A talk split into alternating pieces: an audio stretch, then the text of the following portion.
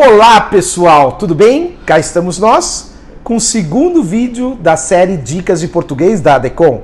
Aliás, nosso time ficou maravilhado e eu também com tanta repercussão, com tantas mensagens que recebemos. As pessoas gostaram muito, mandaram sugestões. Muito obrigado. Oportunamente, todos serão atendidos. Muito legal. Bem, eh, antes de mais nada, assine o canal, assine o nosso canal do YouTube ative o sininho também para estar a par das novidades.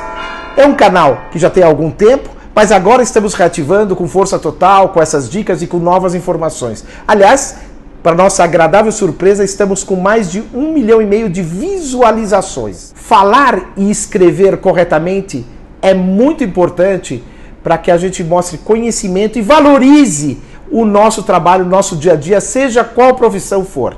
Então vamos lá, sem mais delongas, vamos diretamente ao ponto. O que é correto? Para eu fazer ou para mim fazer?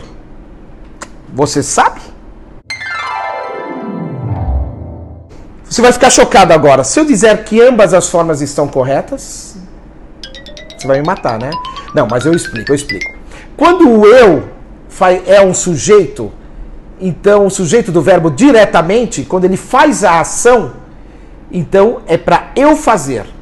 Me dá esse negócio aí para eu fazer. Mim não vai fazer. Eu vou fazer.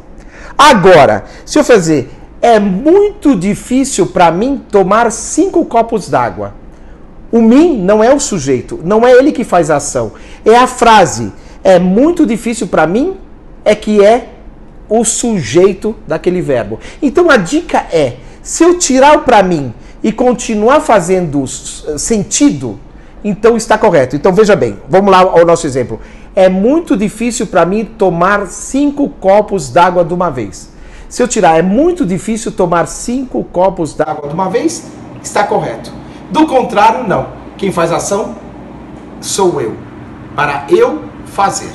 Deu para entender? Então, se você tirar e fizer sentido, ok.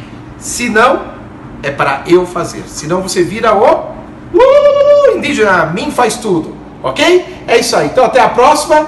Beijocas mega instaladas. Tchau.